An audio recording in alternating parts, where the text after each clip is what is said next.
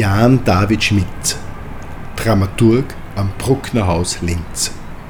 Gedanken zur Programmplanung in Zeiten von Covid-19. Ein Podcast von Sounding Linz, ein Projekt der Linzer Klangwolke 2020. Ich bin vor jetzt drei Jahren nach Linz gekommen, etwas mehr als drei Jahren, ähm, aus einer äh, ganz anderen, aus einer ganz anderen Ecke, äh, nämlich aus Hamburg, wo ich zuletzt gewohnt habe und äh, habe hier ganz viel wiedergefunden, was ich aus meiner Heimatstadt, nämlich aus Bonn kenne. Ähm, die hat auch einen großen Komponisten an Wien verloren, nämlich Beethoven, äh, so wie Linz Bruckner irgendwann an Wien verloren hat. Und äh, es gibt aber jenseits solcher kulturhistorischen äh, Gemeinsamkeiten ganz viele Parallelen. Ähm, durch die Stadt fließt ein Fluss. Ähm, es gibt äh, in Bonn wie in Linz eine äh, stets heiß diskutierte Brückenproblematik. Und es gibt die beiden sehr unterschiedlichen Seiten des Flusses. Die eine mit dem, mit dem alten Stadtkern und die, die andere Seite, die man äh, in, in Bonn im Rheinischen die Schäl-Sick nennt. Ähm, also die, die etwas eigenartige Seite, die, die später dazugekommen ist, die lange Zeit nicht so richtig dazugehörte. Und es gibt immer noch äh, die Unterschiede, die man, äh, die man in Linz wie in Bonn äh, studieren kann, auf den beiden Seiten des Flusses. Und äh, so lässt sich das fortsetzen. Also insofern habe ich, äh, hab ich mich hier recht schnell ausgekannt äh, in vielerlei Hinsicht und genieße es sehr, ähm, hier zu sein, weil es eine wunderschöne Stadt ist und ein, ein traumhaft schönes Umland, in dem man auch schnell ist ähm, das nahe liegt und das, das einen einlädt dazu, äh, dann auch wieder zum Beispiel vom Pöstlingberg aus einer anderen Perspektive auf die Stadt zu gucken.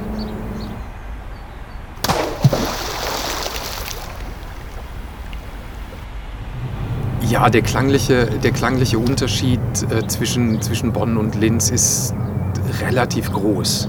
Äh, zu Hamburg natürlich ohnehin, da hat man den, den Hafen und äh, ein, ist, ist schon fast gefühlt, schon fast am Meer. Ähm, aber in Bonn gab es zumindest während meiner Kindheit äh, die ganze Zeit äh, Tiefflieger.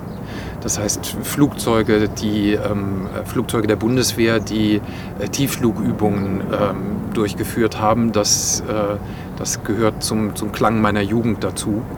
Ähm, sowas gibt es hier in, in Linz erfreulicherweise nicht. Also da dann mal kein, kein Déjà-vu, keine Parallele. Ansonsten aber auch wieder die Ähnlichkeiten, der Fluss, ähm, die, äh, die Brücken, eine Autobahnbrücke, eine ähm, Brücke, die von, von einer Straßenbahn überquert wird. Das ist in Bonn ganz genauso. Bonn hat allerdings noch eine zweite Autobahnbrücke. Ähm, ich glaube, sonst gibt es keine, keine großen Unterschiede. Nach meinem ganz persönlichen äh, Eindruck gibt es in Linz ein paar Kirchen mehr, deren, deren Glocken man hört, als in Bonn.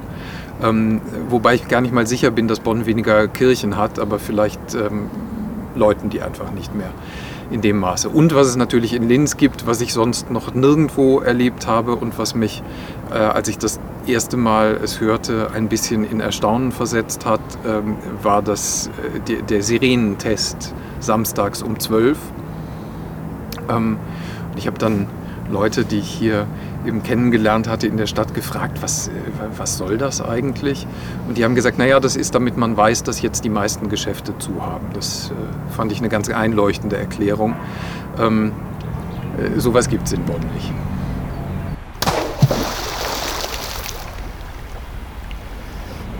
Also der, der, der Weg zwischen meiner Wohnung und äh, meinem Büro hier im Bruckner Haus ist tatsächlich ein, ein relativ klangreicher, auch wenn er sehr, sehr kurz ist.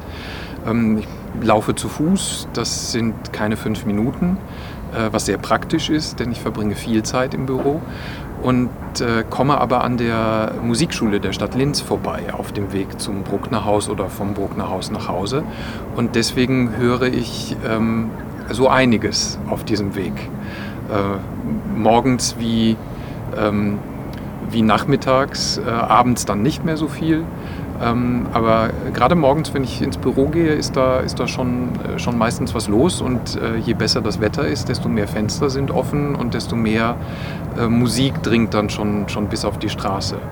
Aber ansonsten ist der Weg für, für sonstige Geräusche zu, zu kurz, zumindest für, für Geräusche, die immer wieder vorkämen und so typisch wären dafür. Das sind wirklich nur ähm, ein paar Schritte.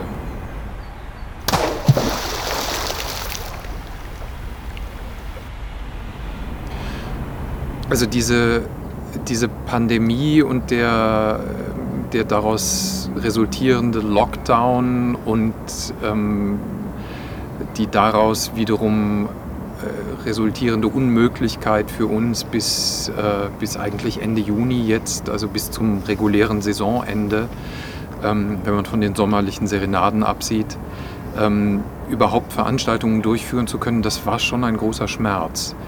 Ähm, man muss sich immer wieder in Erinnerung rufen, wie viel äh, Vorlaufzeit in solchen, in solchen Konzerten ähm, steckt. Das ist nicht einfach so, dass man irgendwo anruft und ähm, zwei, drei Monate später kommt dann ein Orchester oder kommt ein Ensemble und spielt dann irgendwas. Das sind Dinge, die teilweise über mehrere Jahre äh, mit Sicherheit, aber über mehr als ein Jahr im Vorhinein geplant wurden. Und äh, da wir uns da sehr viel Mühe geben und eben besondere Konzerte unserem Publikum präsentieren wollen, nichts von der Stange, ähm, könnte man vielleicht sagen, sondern Programme, die man so nur hier hören kann, äh, sind damit auch Unikate ähm, weggebrochen, gestrichen worden, nicht zustande gekommen. Das hat den Musikern wahnsinnig leid getan, weil da von Fall zu Fall ähm, Teile oder auch das gesamte Programm für diesen Abend ähm, einstudiert worden sind. Und damit waren die Künstlerinnen und Künstler natürlich fertig. Ähm, die fangen nicht erst eine Woche vorher an zu proben oder einen Monat vorher. Und das fühlt sich, je länger es dauert, sehr seltsam an. Man sitzt in einem Haus, das dadurch ähm, äh, definiert ist, dafür gebaut wurde, dass es klingt und es ist auf einmal still. Man kommt äh, an den Sälen vorbei, am Kammermusiksaal, am großen Saal und äh, es findet keine Probe statt. Man sitzt im Büro und ähm, hat abends nicht die ersehnte Deadline, dass es um 19.30 Uhr ins Konzert geht. Das war eine große Umstellung, wobei ich wirklich immer dazu sagen muss, dass es uns ja bei all dem im Grunde genommen wahnsinnig gut gegangen ist. Wir sind ein, ein ähm, Haus der öffentlichen Hand, wir befinden uns in städtischer Trägerschaft, wir sind subventioniert. Ähm, das können ganz, ganz viele Musikerinnen und Musiker, gerade der freien Szene, eben nicht von sich behaupten. Die haben nicht dieses Glück und für die war hier in Österreich, glaube ich, mit dem 10. März Schluss. Und äh, viele von denen haben einfach monatelang gar nichts verdient. Äh, insofern ist das so ein bisschen Jammern auf hohem Niveau. Aber das war schon sehr schade, das kann man nicht anders sagen. Wir hätten gerne diese auch sehr erfolgreich begonnene Saison ähm, fortgesetzt und haben uns alle unglaublich auf diese Konzerte gefreut, die dann, die dann einfach nicht stattgefunden haben. Das ist wie dann äh, ein bisschen eine, wenn man das als Mann sagen darf, ohne politisch unkorrekt zu sein, ähm, das ist wie eine Schwangerschaft, aus der dann keine, äh, die, die dann nicht in der Geburt mündet. Das ist ganz komisch.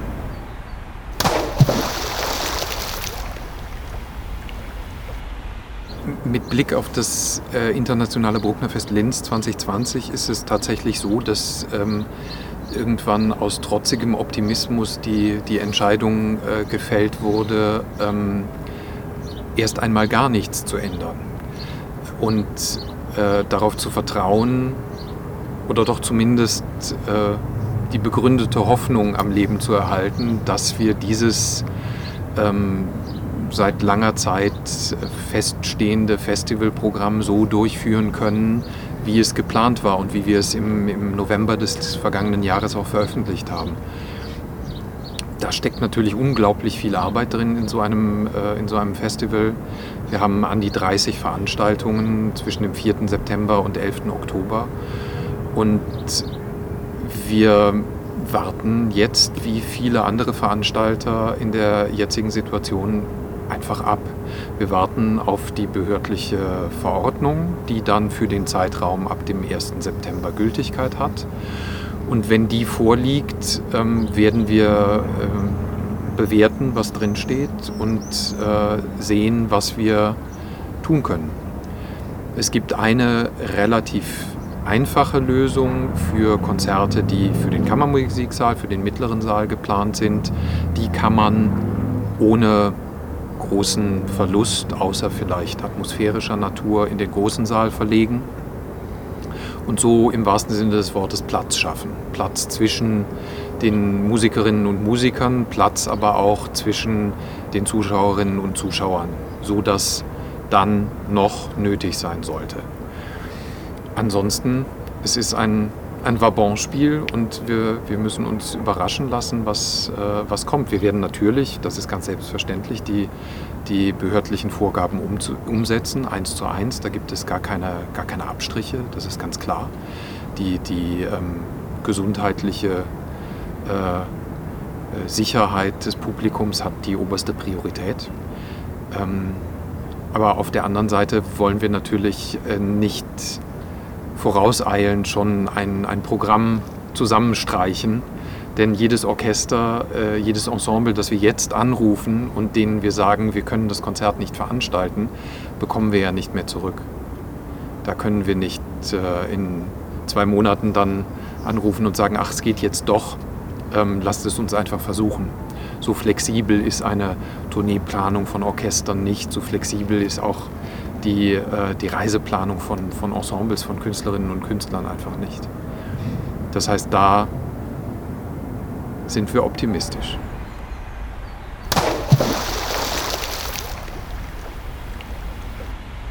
Wenn wir keine Konzerte absagen müssen, können wir auch programmatisch ähm, eigentlich genau das ähm, präsentieren, was wir gerne was wir gerne präsentieren wollten, was der, was der Kern dieses Festivals ist.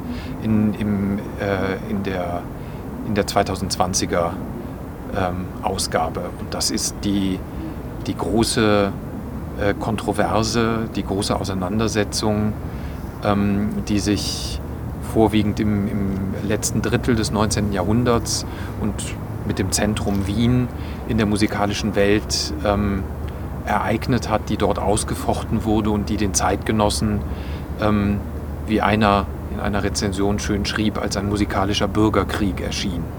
Nämlich die Auseinandersetzung zwischen den sogenannten Neudeutschen, das ist ein Begriff, den ein ähm, Rezensent, ein äh, Feuilletonist, Franz Brendel, geprägt hat und einer Bewegung umgehängt hat, als Name, die sich äh, unter äh, der Federführung von Franz Liszt ähm, in Weimar vor, äh, vorwiegend gegründet hatte.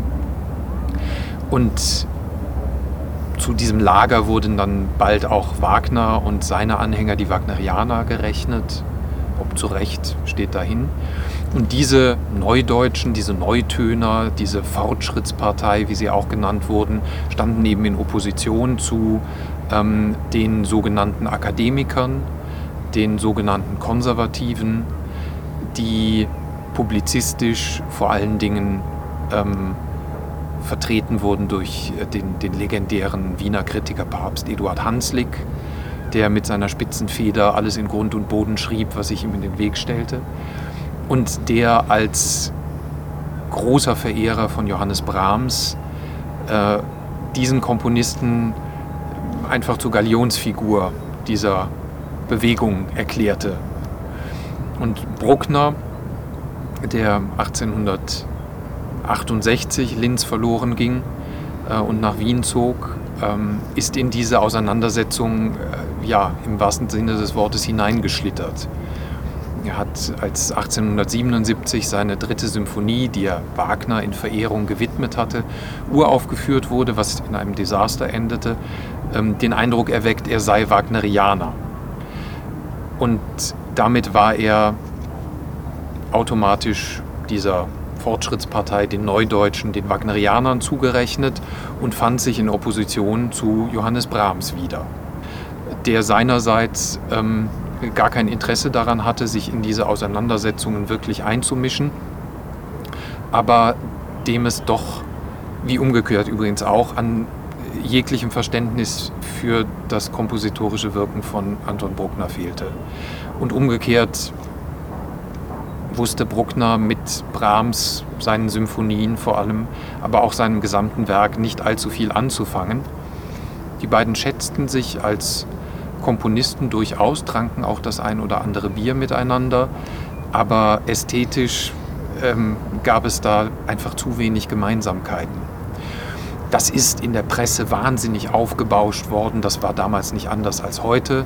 Da ist aus ähm, äh, dieser, diesem ästhetischen Unverständnis füreinander eine große ähm, Auseinandersetzung, eine Feindschaft gar geworden und äh, eine, eine unversöhnliche, eine unversöhnliche äh, Opposition zueinander konstruiert worden.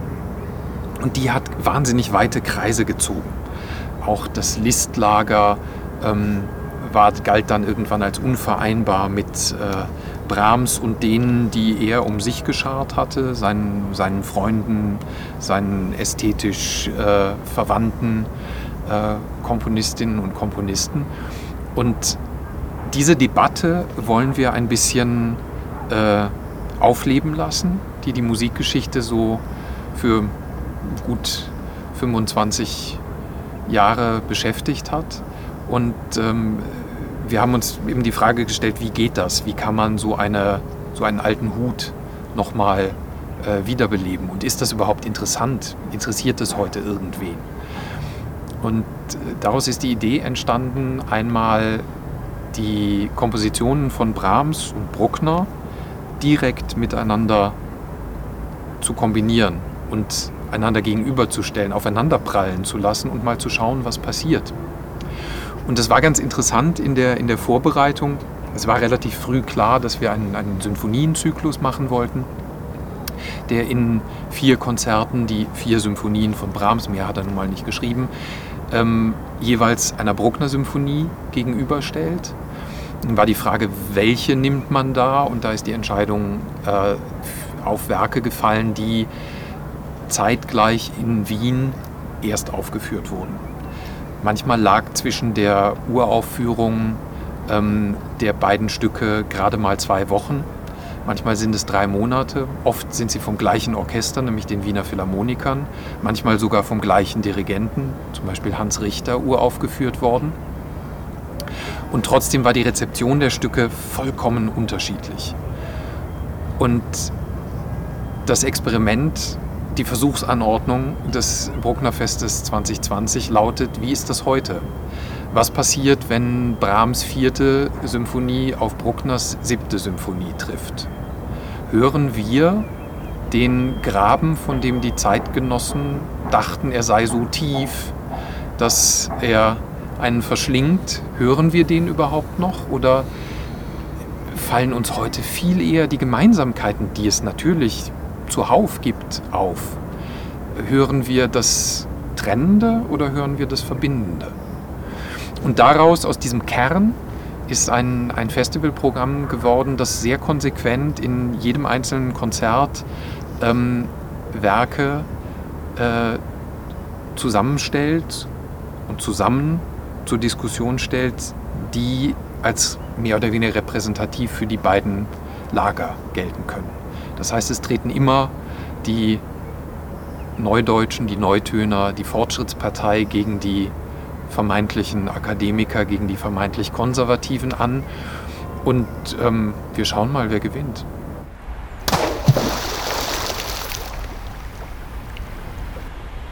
Die einzelnen Konzerte des Symphonienzyklus werden natürlich vom gleichen Orchester und gleichen Dirigenten bestritten, aber wir haben ähm, zwei Konzerte mit dem Bruckner Orchester unter seinem Chefdirigenten Markus Poschner im Symphonienzyklus. Ein Konzert macht die äh, Deutsche Radiophilharmonie ähm, Saarbrücken-Kaiserslautern unter, unter Pietari Inkinen, der eigentlich jetzt im Sommer in Bayreuth äh, den Ring dirigiert hätte, wenn das Festival dort nicht abgesagt worden wäre. Und der dirigiert ausgerechnet die äh, siebte von, von Bruckner, in äh, deren langsamem Satz äh, Bruckner sich sozusagen vom, von dem verehrten Bayreuther Meister verabschiedet hat. Der langsame Satz ist entstanden, als ähm, ihn 1883 die Nachricht vom Tode Wagners erreichte. Und dann hat er so eine Art Trauer- und Klagegesang hineinkomponiert. Und das schien uns ganz passend. Und das, äh, das letzte, chronologisch äh, in, im Festival letzte Konzert, aber mit der ersten Symphonie von Brahms und der zweiten von, von Bruckner, ähm, dirigiert Jérémy Rorer äh, mit seinem Originalklangorchester Le Cercle de l'Harmonie. Das ist, äh, glaube ich, eine unglaublich spannende Sache, weil ähm, wir dann nicht nur die beiden Stücke äh, einander gegenübergestellt hören, sondern das Ganze auch noch mit dem Instrumentarium der Zeit. Das ist auch nochmal was ganz Besonderes. Ähm, die Stücke klingen schon anders dann. Und vieles, was man bei Bruckner ähm, oft als sehr massiv, als, als Blech gepanzert empfindet, ähm, stellt sich als ganz wunderbar ausbalanciert heraus. Ähm, der wusste schon, was er tat. Der konnte auch instrumentieren. Der hat halt nur für andere Instrumente geschrieben, als wir sie heute benutzen. Und ähm, hatte deswegen die Balanceprobleme einfach nicht, die äh, die heutige Orchester dann lösen müssen mit den modernen Instrumenten.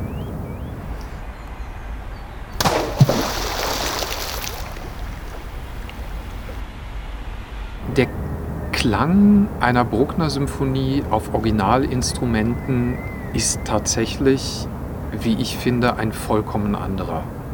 Und wir haben das im letzten Brucknerfest 2019 äh, gesehen, auch mit der zweiten Symphonie von, äh, von Bruckner, als ähm, Philipp Herrewege da war mit seinem ähm, Orchestre du Champs-Élysées das war in vielerlei Hinsicht schon eine Offenbarung, eben aus den, aus den schon erwähnten Gründen. Man hat, wenn man diese Stücke heute hört, mit einem modernen Symphonieorchester in der heute üblichen Besetzungsstärke, oft das Gefühl, dass die Balance nicht stimmt. Dass der Dirigent oder die Dirigentin sehr aufpassen muss, dass das nicht zu blechlastig wird. Oder umgekehrt formuliert, sehr aufpassen muss, dass man die Streicher, den Streicherklang noch ähm, angemessen hört. Dass also nicht äh, flapsig gesagt, dass äh, die, die Blechbläser da einmal drüber bügeln und äh, der, der wunderbare Streicherteppich ähm, unhörbar wird.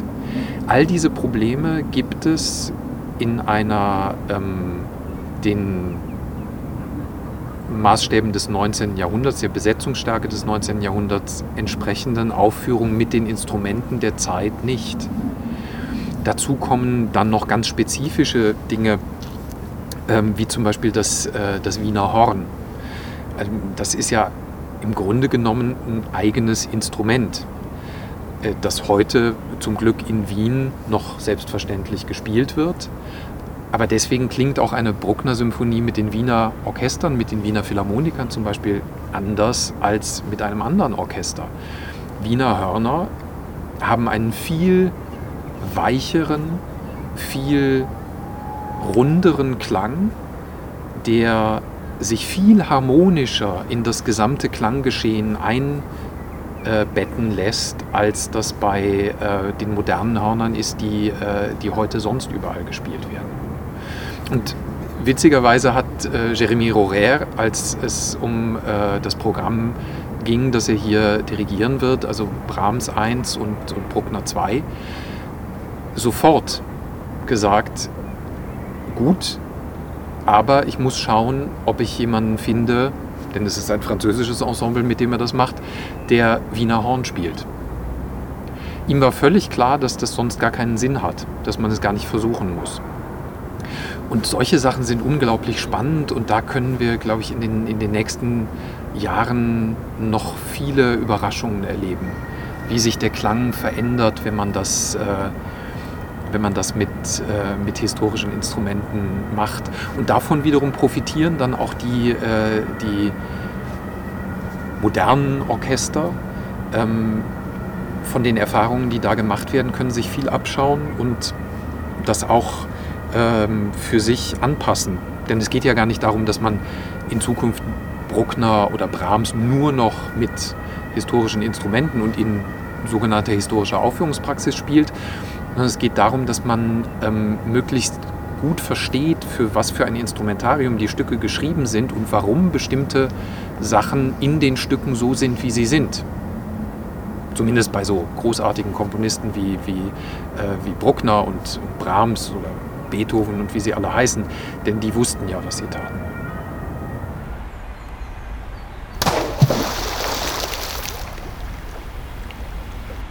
Die Entscheidung von Seiten der, der Stadt Linz, dass eine, eine Klangwolke, eine Linzer Klangwolke, so wie wir sie äh, kennen und natürlich auch alle lieben und in den letzten Jahren hier auch mit, äh, mit sehr schönen Erfolgen gezeigt haben, ähm, dass die heuer nicht möglich sein wird, äh, die, die ist relativ früh gefallen und sie ist auch richtig. Man kann in einer solchen Situation nicht mehr als 100.000 äh, Menschen auf der Donaulände im Donaupark versammeln ähm, und gleichzeitig erwarten, dass sich alle dabei wohlfühlen. Außerdem, wer würde sich imstande sehen, diese Verantwortung zu tragen? Ähm, der große Saal des Brucknerhauses Linz hat 1420 Sitzplätze. Das sind schon wirklich viele Menschen. Aber über 100.000, das ist einfach eine völlig andere Dimension. Und in so einer Situation wie der, wie der jetzigen wäre es einfach fahrlässig gewesen. Deswegen hat die hat die, hat die Stadt, hat der Bürgermeister der Stadt äh, sehr früh diese aus unserer aller Sicht absolut richtige Entscheidung getroffen. Und äh, dann haben wir natürlich alle erstmal geschluckt, weil wir uns ja eine Klangwolke erst einmal auch gar nicht anders vorstellen können, als so, wie sie immer war. Äh, nämlich als ein, als ein großes Open-Air-Ereignis. Und wie das in solchen Situationen aber häufiger zum Glück äh, so ist, hat das auch wieder ähm, Denkprozesse in Gang gesetzt, hat Kreativität freigesetzt. Denn es gab eigentlich auch niemanden, der gesagt hätte, naja gut, dann verzichten wir jetzt halt auf die Klangwolke. Und daraus ist dann einfach äh, logisch die Aufgabenstellung erfolgt, dass es eine Klangwolke geben muss, die anders ist dieses Jahr. Und ähm, da, glaube ich, sind wir jetzt auf einem, auf einem guten Weg und allmählich kann man sich das sehr gut vorstellen. Das heißt jetzt nicht, dass man das jedes Jahr so haben möchte, ähm, aber es ist doch eine wahnsinnig schöne Herausforderung, wie ich finde. Und ähm, ich glaube, dass darüber nochmal es die Möglichkeit gibt, den, den Blick, das Ohr, auf ganz andere Dinge zu lenken, als das bei einer, einer traditionellen Klangwolke der Fall ist. Denn auch das ist ja immer ein Punkt, wenn etwas Tradition hat, dann ist es auch immer ein kleines bisschen eingefahren. Und wir alle tun uns dann schwer damit ähm, zu sagen, so jetzt machen wir mal was ganz anderes. Das ist einfach, da gibt es so viele Beharrungskräfte auch in einem selber, die sagen, na ja, aber es muss am Schluss ein Feuerwerk geben. Äh, es muss aber so sein, äh, denn es war ja 40 Jahre lang so.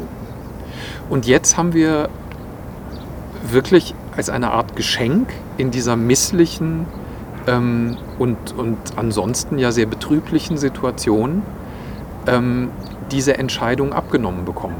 Denn es geht gar nicht anders. Wir haben gar keine Wahl. Entweder wir wollen eine Klangwolke, dann muss sie anders sein, oder wir haben keine Klangwolke. Und ich glaube, das ist der, das ist der Schlüssel zu einer, zu einer spannenden Veränderung.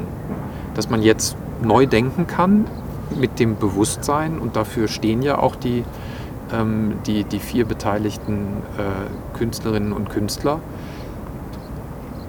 dass es eine große Tradition gibt und dass man die gar nicht über Bord werfen will, sondern dass man mit der kreativ umgehen will.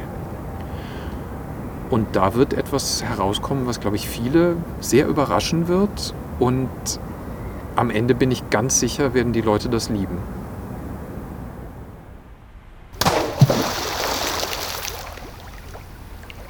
Sie hörten einen Podcast von Sounding Linz, ein Projekt der Linzer Klangwolke 2020.